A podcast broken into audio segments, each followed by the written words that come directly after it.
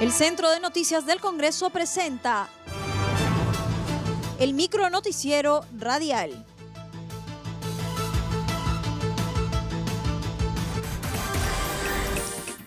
¿Cómo están? Los saluda Claudia Chiró, que hoy es lunes 15 de junio y estas son las principales noticias del Congreso de la República.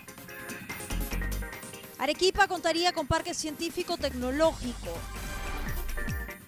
La Comisión de Educación, Juventud y Deporte que preside el legislador Luis Raimundo Dioses Guzmán de Somos Perú aprobó por unanimidad el proyecto de ley que declara de necesidad y utilidad pública la creación e implementación del Parque Científico Tecnológico de Arequipa bajo la administración de la Universidad Nacional San Agustín de esa región.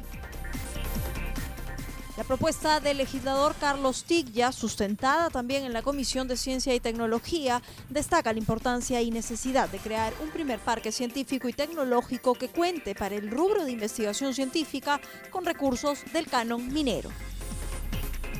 Corredores del metropolitano aún no son traspasados a la ATU.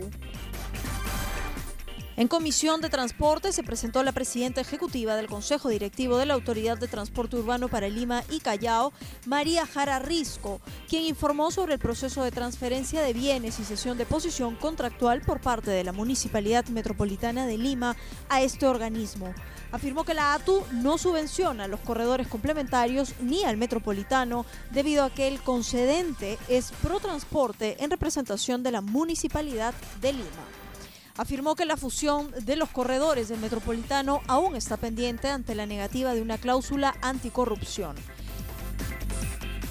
Luis Simeón, presidente de la Comisión de Transportes, precisó que la funcionaria ha pedido a la comisión que trabaje en una norma para poder transparentar este tipo de contratos con concesionarias.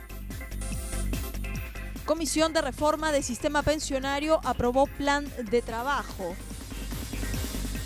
se aprobó el plan de trabajo que aplicará a este grupo a fin de evaluar, diseñar y proponer el proyecto de ley para la reforma integral del sistema previsional peruano. Carmen Omonte Durant, presidenta del grupo de trabajo, destacó que uno de los puntos con mayor consenso en el plan de trabajo es la que está vinculada a los invitados, los cuales deben participar en cada sesión para tener una mejor propuesta.